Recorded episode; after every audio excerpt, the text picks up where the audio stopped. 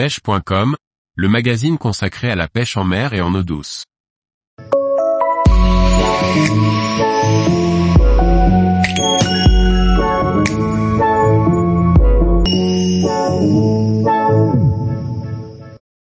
Dernière chance pour attraper un beau paillard de l'Orénoque. Par Liquid Fishing. Maintenant que j'ai sorti une très belle sardinata, je me concentre pour cette dernière journée sur la prise d'un beau payara, un poisson qui se décroche très facilement. Le payara est un superbe poisson de sport, il est combatif et quand ils sont actifs, ils donnent beaucoup de touches. Cependant, ils sont compliqués à sortir de l'eau. Pour la pêche du payara et des espèces qui ont une bouche dure, je conseille de serrer très fortement le frein du moulinet pour assurer le meilleur déferrage. Ensuite, juste après la touche et avoir ferré, il faut desserrer le frein rapidement, pour éviter les décroches et accompagner le poisson lors de rush. J'ai pêché les deux premiers jours avec des hameçons triples, car c'est ce qui est recommandé par les guides.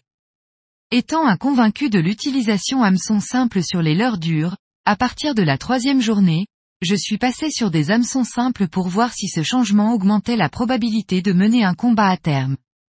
Sur aussi peu de temps, je ne peux pas en tirer de conclusion, mais je trouve qu'avec les simples je tiens plus longtemps les poissons et en décroche moins.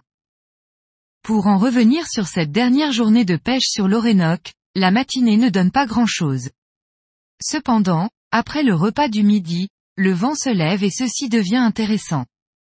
Nous arrivons sur un rocher exposé au vent sur une de ses rives. L'eau y est teintée à cause des vagues et des sédiments remués, ceci me motive à bien pêcher cette zone. Vu la couleur de l'eau, je délaisse mon leurre blanc utilisé les autres journées, pour un leurre jaune fluo. Le courant n'est pas trop élevé sur cette zone, je délaisse aussi les animations rapides et ramène le leurre de façon plus modérée. Ainsi, j'ai toujours quelques loupés, mais je réussis à sortir plusieurs paillaras pour conclure cette journée. La pêche du paillara est une pêche très visuelle, la lecture de la surface de l'eau est très importante. Ceci me rappelle la pêche de l'Aspen-Loire, d'ailleurs, je trouve que le payara se comporte de la même manière. C'est un très bon nageur, qui prend le temps de suivre et d'analyser le leurre.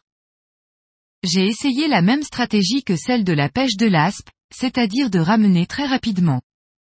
Ceci semble déclencher les gros sujets, mais occasionne beaucoup de ratés. J'ai adoré cette première partie du séjour sur l'Orénoque. La pêche y est très intéressante. Après ces quatre jours passés à pêcher l'Orénoque, un très beau fleuve qui mérite d'être découvert, direction le Rio Tomo, pour cette fois-ci y pêcher le picoque basse. Tous les jours, retrouvez l'actualité sur le site pêche.com. Et n'oubliez pas de laisser 5 étoiles sur votre plateforme de podcast.